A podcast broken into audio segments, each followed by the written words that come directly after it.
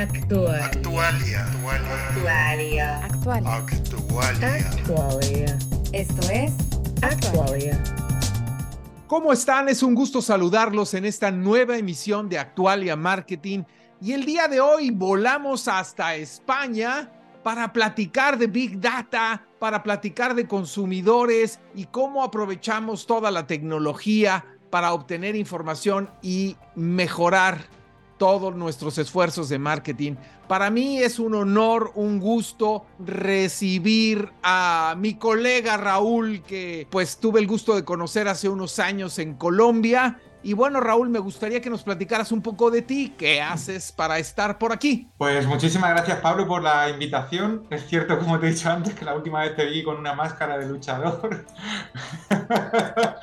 por lo tanto, seguimos con la máscara de luchador todos y bueno, muchas gracias por esta invitación a, tu podcast. Yo monté una, una startup hace ya 10 años de todo esto y teníamos una, una clara lógica que era cómo utilizar los canales digitales para atraer a la gente al punto de venta físico, ¿vale? Eh, porque queríamos conocer, queríamos saber utilizar, hacer lo mismo que se hacía en la página web, ¿vale? El seguimiento del usuario, pero en entornos físicos. No soy un convencido del e-commerce, es una herramienta más, es una tienda más. El punto de venta físico para nosotros es fundamental y es donde más tasa de conversión hay, donde mayores tickets de, el ticket medio es mayor hay, pues entonces nosotros lo que hacemos, hemos creado una plataforma que permite digital, ponerle una capa digital a todos los eventos que se hacen en un área comercial física, sea centros comerciales, sean cadenas de retail o sean ciudades como son los proyectos en los que estamos ahora. Muy bien, Raúl. Me gustaría empezar con un tema que de repente se vuelve muy de moda y de repente la gente prefiere no hablar de eso. ¿Qué es el Big Data? Bueno, pues el Big Data es una palabra mal usada. Big Data ahora ya ha dejado de estar de moda, pero era como a un amigo me dijo, Big Data es todo aquello que no cabe en una hoja de Excel. ¿Vale? Entonces es, al final es poder tener tu capacidad de recopilar información de una manera ordenada o ordenable para luego poder aprovechar y tomar, y tomar decisiones sobre esos datos que, que has conseguido. Eso es el Big Data. Muy bien, y fíjate que yo siempre le digo a mis alumnos en clase, les digo, bueno, antes los eh, comerciantes, las empresas decían, ojalá y tuviéramos tantos datos del consumidor para poder tomar decisiones. Y hoy de repente les llegó todos esos datos y a veces no saben qué hacer con ellos. Entonces, ¿tú qué estás haciendo y cómo llegamos a este análisis? Bueno, lo primero es poner orden en todo este caos de, datos. ¿vale? Al final tenemos tantos datos que no sabemos qué hacer con ellos, pero sobre todo cuando entramos en un proyecto de retail y todo esto, primero es lo que hacemos es un, es un inventario de activos digitales, es decir, qué fuentes de datos tienes, qué fuentes de datos digitales para ver cómo los vamos a ordenar, para ver cómo podemos conocer mejor a tu cliente. Y luego, en cada acción que se haga a nivel físico, ¿vale? Pues oye, pues hemos montado en un centro comercial como puede ser Papá Noel, o en una tienda hemos hecho una presentación de un producto, o en una ciudad hemos hecho un evento de teatro, pues lo que hacemos es ponerle una capa digital para intentar medir la interacción del ciudadano, del cliente, del usuario y meterlo en esa base de datos. ¿Para qué? Para poder taguearlo y hacerle un etiquetado selectivo en base a su comportamiento y su interacción con nuestros servicios. No es la misma persona la que utiliza una ludoteca, ¿vale? Eso significa que tiene niños, a la que va al cine a ver películas de terror, ¿vale? Es totalmente distinto. Entonces, sobre eso podemos ofrecerle tanto contenido como servicios, como actividades para hacer que vuelva otra vez al punto de venta o a la zona en la que nosotros nos interese que vaya. Me parece muy claro y hoy hay un gran debate en lo que es la personalización, pero también la privacidad. ¿Qué piensas de esto? Bueno, como tú bien has dicho, yo estoy en España, estoy en Europa, en un, donde la, la, la, legislación sobre el tema de privacidad en, en nuestro continente es súper restrictiva, o sea, creo que no hay nada más restrictivo eh, a nivel mundial. Entonces, mmm, nos encontramos con que en temas de marketing, como tú bien has dicho, todo el mundo habla de la hiperpersonalización, cada vez es más complicado la hiperpersonalización, lo estamos viendo con las cookies, lo estamos viendo con, con otros temas. Siempre hay, esto es el gato y el ratón, ¿vale? Oye, ¿cómo voy a poder hacer para que tú me des los datos? Escuché una frase hace mucho tiempo con la que me quedé, que es que el dato ya no se capta, el dato se merece. ¿vale? Entonces, ¿por qué me vas a dar tus datos? Porque si tú me datos, tú me estás dando mis datos, me estás pagando con algo para yo ofrecerte un servicio, ofrecerte una serie de, de cosas. Y luego, también es muy importante en el que ha llegado un momento en el que nosotros, por ejemplo, no nos interesa quién, sino nos interesa qué. Es decir, no nos interesa si Pablo se comporta así, sino nos interesa más saber cómo el perfil de Pablo, cómo se comporta, pero perfiles, porque seremos capaces de impactar a más gente. Entonces, mmm, tienes que llegar a un equilibrio sobre privacidad y comodidad de cara al usuario. O sea, ¿por qué me vas a dar el dato? ¿Por qué me gano yo tu confianza? Y ahora vamos a meternos a tu compañía. ¿Cómo inicia este proceso? ¿Qué es lo que tú haces? ¿Cómo es esta magia? Pues nuestra magia es ponerle sentido común a las cosas. Al final, al final es, como te he dicho, nosotros, dependiendo del tipo de cliente, eh, como comento, eh, estamos en centros comerciales aquí en Europa, estamos ya cerca de 100 centros comerciales todo lo que es gestión y dinamización. O sea, trabajamos con, nuestro mayor cliente, es el, segundo gestor más grande de centros comerciales a nivel Europa. Nosotros le ponemos esa capa de, conocimiento y de digital a todo lo que ocurra en el centro comercial. O sea, todo lo que pasa en el centro comercial en algún punto pasa por nuestra plataforma. En algún momento se registra, en algún momento interactúa con contenido de la app, interactúa con el contenido de la web, interactúa con un correo electrónico, pero es que interactúa con la visita a un personal shopper del centro comercial y todo eso se queda registrado. Entonces, lo mejor es ponerle sentido común a lo que estamos haciendo, porque eh, al final es si, si, si, hacemos que el usuario, el vecino, el cliente, el, el, que, el, que, está utilizando nuestros servicios, no le importe darnos ese dato, nosotros vamos a tener una, vamos a tener una capacidad de retorno de influencia sobre él, porque al final nosotros lo que queremos es acortar los tiempos de visita y que mantenga más tiempo esa visita en ese punto de venta porque es la única forma de final que aumente el ticket medio, etc. Bueno, lo hacemos en retail, nosotros lo que estamos haciendo es club de fidelización. Oye, ¿por qué? ¿Cómo hago qué sistema de puntos? ¿Es un sistema de puntos es un sistema de cupón? ¿Cómo hago que subes el ticket medio? Este usuario entra en el, en el punto de venta de la tienda, pero luego se va al e-commerce o al revés, y cómo interactuamos entre los distintos canales. Y ahora que estamos eh, con un proyecto muy bonito que es la gestión profesionalizada de ciudades. ¿vale? El comercio local, todo el mundo dice que se muere, todo el mundo dice que el e-commerce se, lo, lo, va a matar. Nosotros creemos, por lo menos aquí en España, que esto no es así, que es un tema de gestión. Igual que hace un centro comercial, lo queremos aplicar en ciudades y estamos en proyectos muy, muy, muy interesantes y cada vez más grandes de profesionalización de la gestión de un centro comercial urbano. Eh, quiero pensar que creo que algo muy importante es que tu cliente en este caso, primero que nada sepa qué información quiere obtener, ¿no? Porque desafortunadamente la parte de la planeación de todo esto, ya cuando ves todo el universo de datos que puedes obtener, pues creo que lo primero es esa planeación para decir, ok, necesito estos datos para después tomar estas decisiones. ¿Estás de acuerdo? Estoy con matices. Adelante.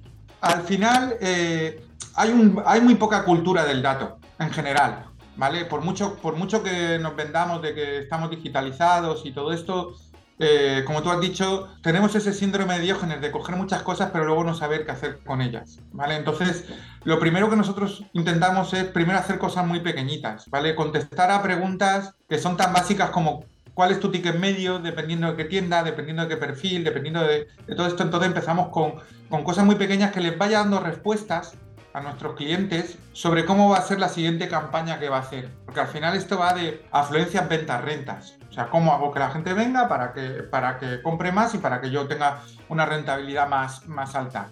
Entonces, tenemos que empezar siempre con cositas muy pequeñas. Y cuando estamos hablando, por ejemplo, de comercio local, donde todavía el tema de digitalización es más básico aún, pues no podemos ir con grandes... O sea, lo primero es, ¿qué tienes?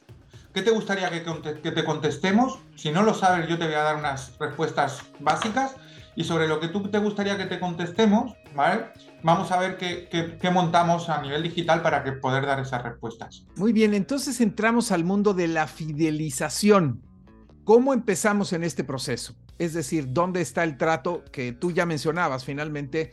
¿De dónde viene? ¿Qué me vas a dar y qué te voy a dar yo? ¿Cómo iniciamos ese proceso? Bueno, hay una frase sajona, ya sabes que los anglosajones son muy prácticos, y tienen una frase que si quieres fidelización, cómprate un perro.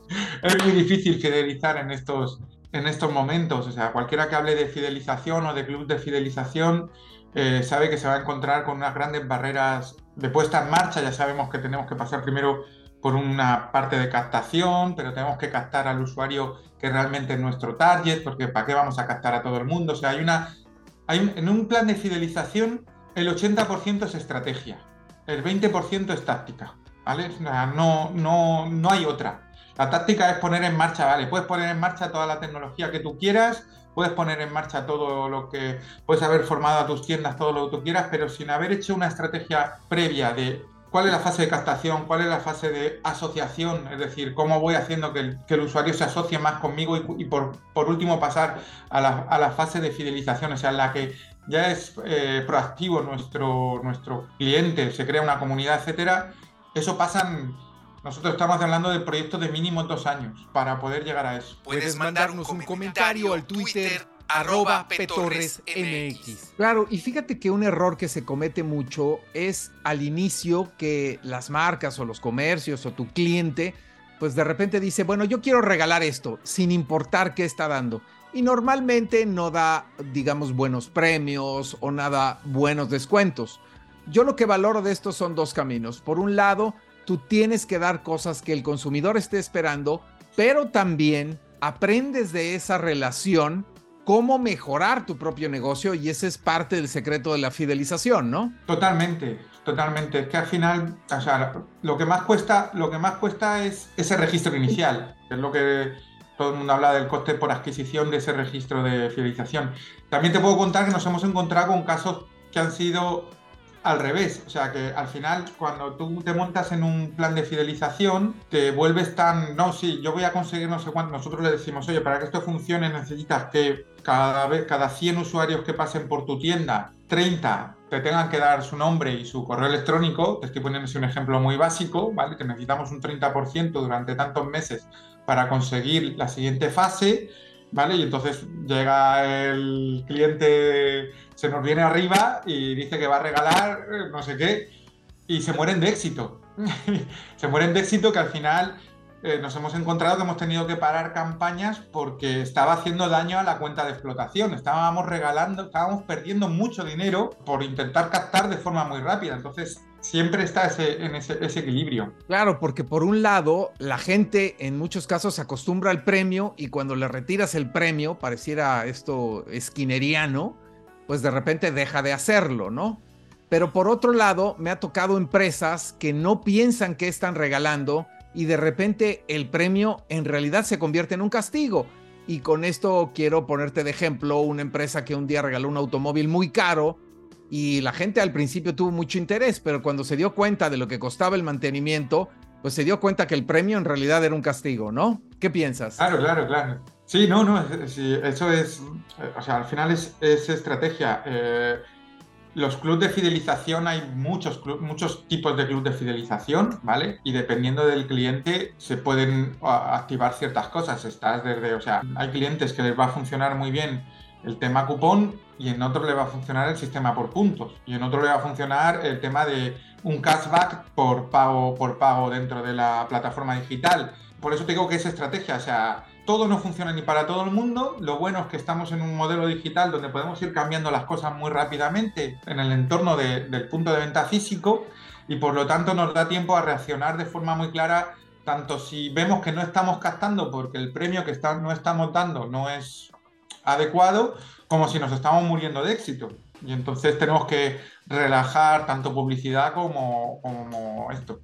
Es un mundo muy, muy interesante y es un mundo que no es, que no es nuevo. O sea, que, estamos hablando de club de fidelización. Yo, vamos, yo, ya soy mayor y, recuerdo los primeros sistemas por puntos de tarjetas en, papel. O sea, que, pero sigue siendo un arte. Claro, claro. Y mira, yo creo que muchos de nosotros lo hemos visto en los sistemas de las aerolíneas, ¿no?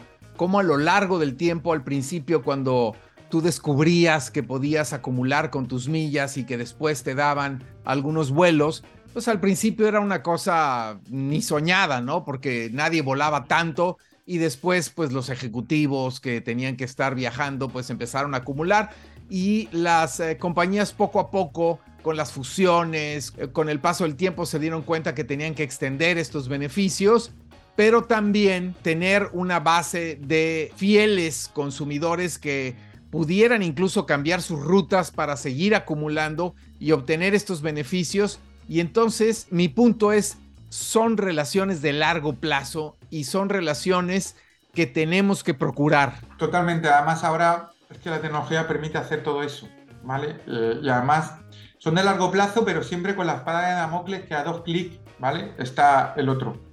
Entonces, si nos hemos vuelto muy, muy intransigentes también, o sea, el usuario, en el momento que en el momento que tenemos una pequeña esto, decimos, bueno, pues me voy ahora y ahora compro en otro sitio. Entonces hago eh, esto. Sobre todo en lo, digital. En nuestro caso, nosotros trabajamos sobre todo con retailers físicos, o sea, porque es que, insisto, para nosotros el, mejor punto de venta es el punto de venta físico. Nos lo dan los datos, o sea, nos lo dan los datos mejor que una tienda, un e-commerce en todos los aspectos. Eh, no deja de ser un punto de venta más, con unos problemas muy peculiares, como puede ser la logística inversa y todo esto, que todo esto no se habla, se queda ahí, han vendido no sé cuántos, pero nadie dice cuántos ha devuelto, que eso también es un dato, es un dato muy interesante.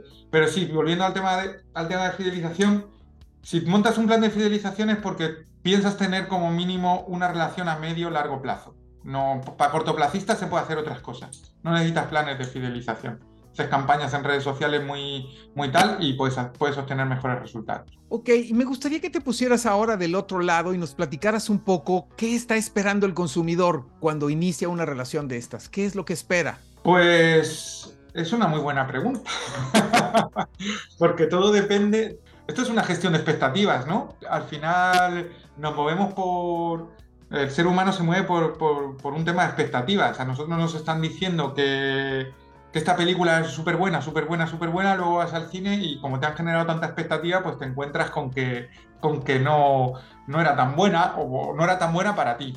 Entonces, el tema de la gestión de expectativas en, este tipo de soluciones es primordial. Es decir, eh, sobre todo hay que sobreentregar a sobreprometer. ¿Vale? O sea, no podemos estar con cuando hablas de los sistemas de puntos estos maravillosos, que necesitas 100.000 puntos para una cafetera. Y 100.000 puntos son como echarle un año gasoil a tu coche. Te pongo, te pongo un caso, un pongo, un caso de esto. Pero es todo, de, todo depende del proyecto. Nosotros, al final, nosotros con, con, los temas de centros comerciales tenemos muy claro que se ha convertido, en nuestro caso, los proyectos es que nuestra plataforma es la llave de los servicios de los centros comerciales. O sea, sin, nosotros, sin, esa aplicación móvil o sin, ese, o sin ese CRM, la mayoría de los servicios del centro comercial no los vas a poder disfrutar al 100%. Los vas a poder disfrutar, pero no los vas a poder disfrutar al 100%. Y ya el usuario se ha acostumbrado a eso. Se ha acostumbrado a hacer VIP porque tengo una tarjeta aquí que dice que soy el VIP del centro comercial. Con retailer, dependiendo del proyecto, hay retailers que lo que quieren es cupón mensual, cupón semanal, y eso es lo que está esperando el cliente y hay de ti, como no, les, como no le mandes el cupón en su tiempo y forma, ¿vale? Al final es, ¿qué expectativa le he generado al cliente? Estas. ¿Se las puede ir ampliando poco a poco? Sí, ¿vale? Entonces es como lo de, eh, la paradoja esta de, de, la rana que metes en una olla y que si la olla está caliente sale escaldada y tal, pues si no se lo va dando poco a poco, pues es un poquito esa, esa filosofía. Ir entregando poco a poco cada vez más servicios y al final te los llevas a tu, a tu terreno para que al final te merezcas ese dato. Muy bien, me encantaría ahora que habláramos de marketing contextual. ¿Cuál es tu perspectiva? Cuando nosotros empezamos con marketing contextual, eh, marketing contextual era, nosotros diseñamos un sistema de localización indoor, de ahí nació Neuromobile, ¿vale? un sistema de localización indoor que para explicarlo rápidamente era como un beacon estos, unas, no sé si los beacon era una tecnología que se ponía en una serie de aparatitos para saber que habías entrado en una tienda o tal, pues lo nuestro era igual pero sin poner hardware, no poníamos aparatos, iba dentro de la aplicación móvil y con eso hicimos un montón de, pruebas, ensayos y campañas de marketing contextual. Al final yo sé que Pablo ha entrado en una zona de perecederos, de frescos o de fruta de un supermercado y yo lo que te daba era una oferta del supermercado en cuestión de esa, de esa zona. Entonces eso es marketing contextual, era mandar el mensaje adecuado en el momento adecuado a la persona adecuada. Entonces, ese era el contexto, o sea, no es lo mismo lanzarle, ahora que estamos con comercio, lanzarle una oferta o una, una oferta de servicio al turista está visitando un punto de interés de la ciudad que al vecino, que ya lo ha visto mil veces, ¿vale? Que lo que le voy a ofrecer es un servicio de la ciudad que, que, lo hace el ayuntamiento o la concejalía, ¿vale? Entonces, nosotros cuando hablamos de contexto, hablamos de contexto de dónde está, quién es, quién es y a quién y qué le puedo enviar. Ese contexto, como hemos hablado antes, cada vez es más complicado, sobre todo el tema de localización. ¿vale? Es, localización antes se podía hacer en segundo plano, con un permiso muy básico. Ahora necesitamos que el usuario nos dé unos permisos tremendos para decir que le hemos localizado, etcétera, etcétera. Pero bueno, seguimos jugando, seguimos jugando con eso. Seguimos jugando a, a ver cómo, oye, ¿quieres utilizar este cupón? Sí, pues tengo que verificar que estás en la tienda tienes que darme tu localización porque si no, no sé que estás en la tienda. Entonces, vamos jugando con eso. Oye, y la pregunta inicial que te hacen muchos clientes es, ¿cómo convierto esto en dinero? ¿Cómo monetizo todo lo que me estás ofreciendo? Dependiendo del cliente, pues hay distintas formas de monetizar. Al final es centros comerciales, pues tengo una herramienta para hacer que vengan más al punto de venta, o sea, al centro comercial. Entonces, no tengo directamente la conversión del ticket, pero sí que sé si he reducido el tiempo medio en que un usuario o un perfil vuelva, vuelva al centro comercial y si he aumentado su tiempo dentro del centro comercial. Para nosotros esas son las dos, oye, cada cuánto viene y cuánto tiempo está. ¿Vale? entonces, incluso podemos saber en, qué, en qué interacciones ha tenido, si ha sido en la zona de hostelería, ¿vale? O restauración, o en la zona de compras, o en la zona de cines, o en la zona de esto. Entonces, con eso, nosotros lo que hacemos es hacemos que el usuario venga el, número, o sea, más veces el, más tiempo posible. Con el tema de los clubs, lo que intentamos es aumentar el ticket medio en los que son del club, ¿vale? Entonces, medimos que todas las acciones que hacemos por canales digitales, qué repercusión tienen, qué retorno tienen en cuanto si la compra que hemos generado a través de nuestros canales digitales es mayor que la compra de otros usuarios que no estaban en esos canales digitales. Y eso es lo que medimos. Porque al final tenemos que ser, eh, tenemos que ser realistas. Esto va de dinero y va de vender. Eso de esto se encarga el marketing y de esto se encarga este tipo de tecnología. Y en ciudades es más complejo, muy complejo, porque tú te das cuenta que en ciudades es muy transversal. Ahí metemos turismo, ocio, comercio, administraciones públicas y todo esto. Ahora mismo estamos, viendo distintos modelos de monetización que van desde explotar una serie de datos que tenemos de consumo. Nosotros estamos viendo ya qué se consume en una ciudad. O sea, los, los usuarios nos están subiendo los tickets de compra. Eso es muy interesante para las marcas, ¿o no? Pues sí, pues porque sabemos todo. Entonces estamos viendo como distintos modelos, pero al final es buscar el modelo, el modelo adecuado al cliente adecuado. Muy bien, me encanta que tienes esta visión de empezar desde algo muy pequeño hasta una gran ciudad.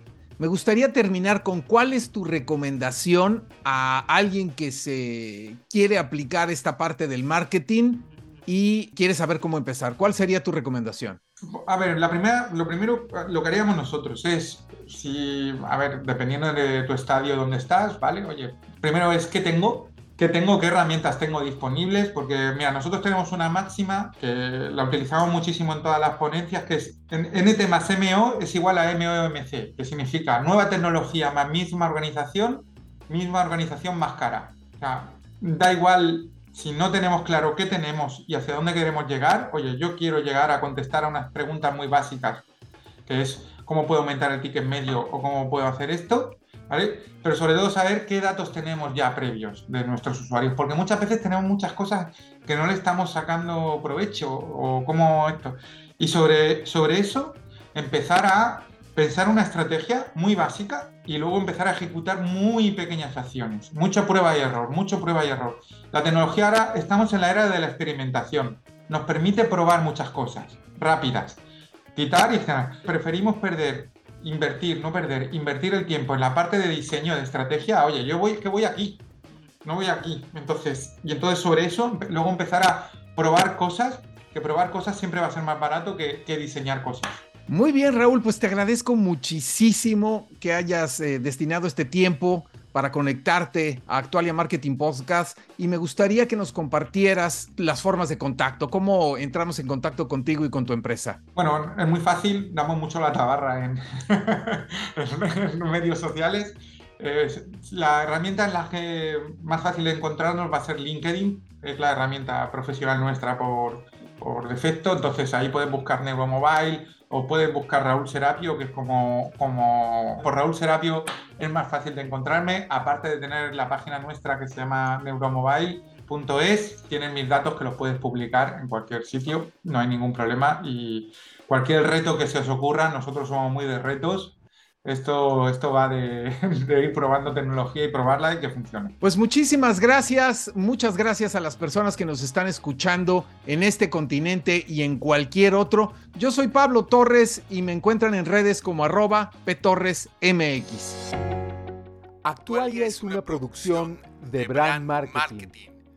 www.ptorres.mx Derechos reservados 2023.